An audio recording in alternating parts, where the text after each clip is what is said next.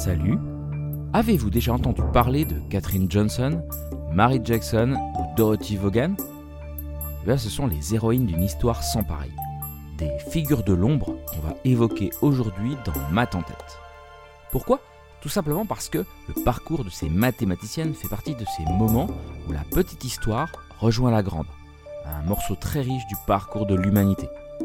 On va y parler de l'histoire des sciences avec le début de la conquête spatiale et de l'informatique, d'histoire politique à travers la guerre froide, d'histoire sociale et culturelle, celle de la longue marche vers l'émancipation des femmes et des minorités raciales.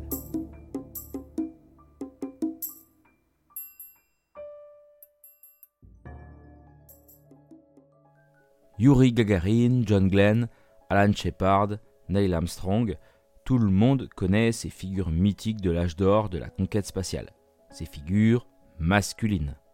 En revanche, celles qu'on connaît moins, ce sont celles de femmes noires de l'époque dont la contribution à ces projets scientifiques, et bien plus que ça même, a été capitale.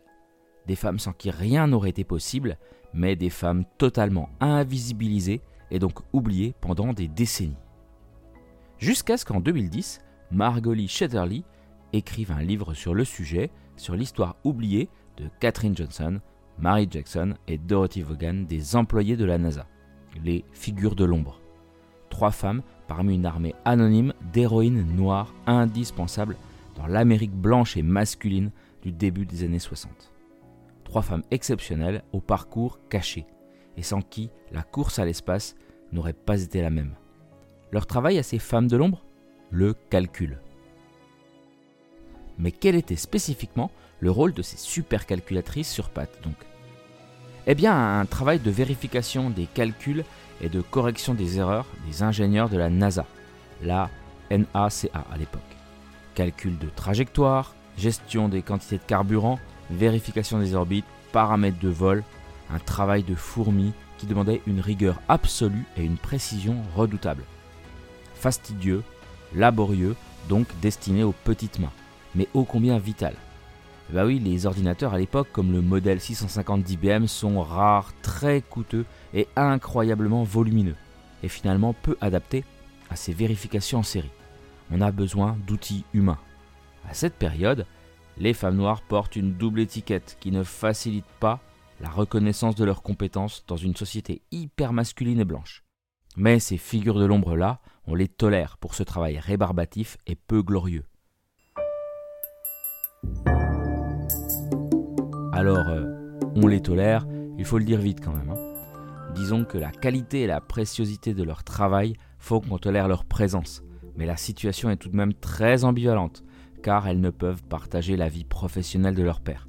Cantine, toilette, bureau, on les tient à l'écart, dans le bâtiment du West Computing Group. Mais lorsqu'elles retrouvent leur vie privée après le travail, leurs conditions de femmes noires les rattrapent impitoyablement de manière brutale. Ces femmes se heurtant de plein fouet aux représentations de l'histoire des Noirs aux États-Unis. Cette époque, en pleine guerre froide, est celle glorieuse et lumineuse de la conquête spatiale, mais c'est aussi une période sombre où les USA sont en pleine turpitude face à leurs démons intérieurs et des valeurs morales et humanistes euh, assez discutables. L'Amérique se doit de retrouver sa splendeur face à une URSS en plein essor. Hmm, mais qui de mieux placé qu'un podcasteur d'histoire pour vous en parler? Stéphane, tu es par là? Oui Alex, en effet, l'URSS vient à l'époque de réussir le tour de force de placer son Sputnik 1 en orbite. On est alors en pleine guerre froide, et l'image et la communication comptent beaucoup. Alors face à ce qui apparaît à la fois comme un affront et une menace, les États-Unis sont dos au mur. Ils doivent répondre de la plus belle des manières.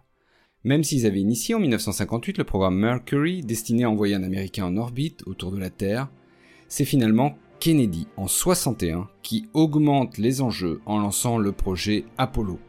Direction la Lune. Alors si vous voulez en savoir plus sur ce sujet et sur beaucoup d'autres, rejoignez-moi sur mon podcast Taki en histoire sur toutes les plateformes d'écoute. Merci Stéphane. Donc le défi est multiple pour les USA. Négocier au mieux son bras de fer technologique, donc politique, face à l'URSS, ça c'est pour l'extérieur, et gérer également les mouvements des droits civiques qui enflamment l'intérieur du pays. Et donc au-delà de leurs compétences indiscutables et précieuses, ces supercalculatrices de la NASA ont un rôle symbolique extrêmement fort. Elles incarnent les paradoxes d'une Amérique pleine de promesses et de défis à relever. Cette période qu'a mis en lumière le livre de Margot Lee Shetterly est un moment passionnant d'histoire, d'histoire au pluriel. Et bien évidemment, je ne saurais que vous conseiller ce livre, bien sûr, et le film éponyme de Théodore Melfi. Le rôle de ces femmes inspirantes fait formidablement écho à des situations actuelles qui traversent encore notre propre société et résonne comme une injonction à rétablir à leur juste place les femmes dans les domaines scientifiques, toujours d'actualité malheureusement. Si le sujet vous intéresse, je vous renvoie à deux podcasts de maths en tête, Cluedo des maths, mais qui se cache derrière Monsieur Leblanc déjà, et puis Fille et maths. En tout cas, loin d'une anecdote historique, l'histoire des figures de l'ombre est une source d'inspiration pour toutes les filles qui manquent d'images fortes et de représentations de réussite en sciences. Catherine Johnson, Mary Jackson et Dorothy Vaughan ont brillé dans l'ombre, mais par bonheur ont depuis trouvé le chemin de la lumière et de la reconnaissance.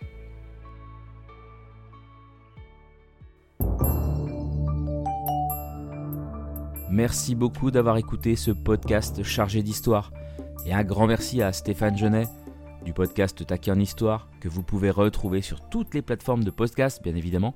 N'hésitez pas à aller écouter ce qu'il propose à travers ces 60 épisodes pour apprendre, découvrir, se remettre à niveau et réviser ses connaissances en histoire avec des sujets passionnants et 100% étudiés dans les programmes scolaires. Voir lien en description de ce podcast. Quant à moi, je vous dis à très vite pour un nouvel épisode de Math en tête. Prenez soin de vous. Ciao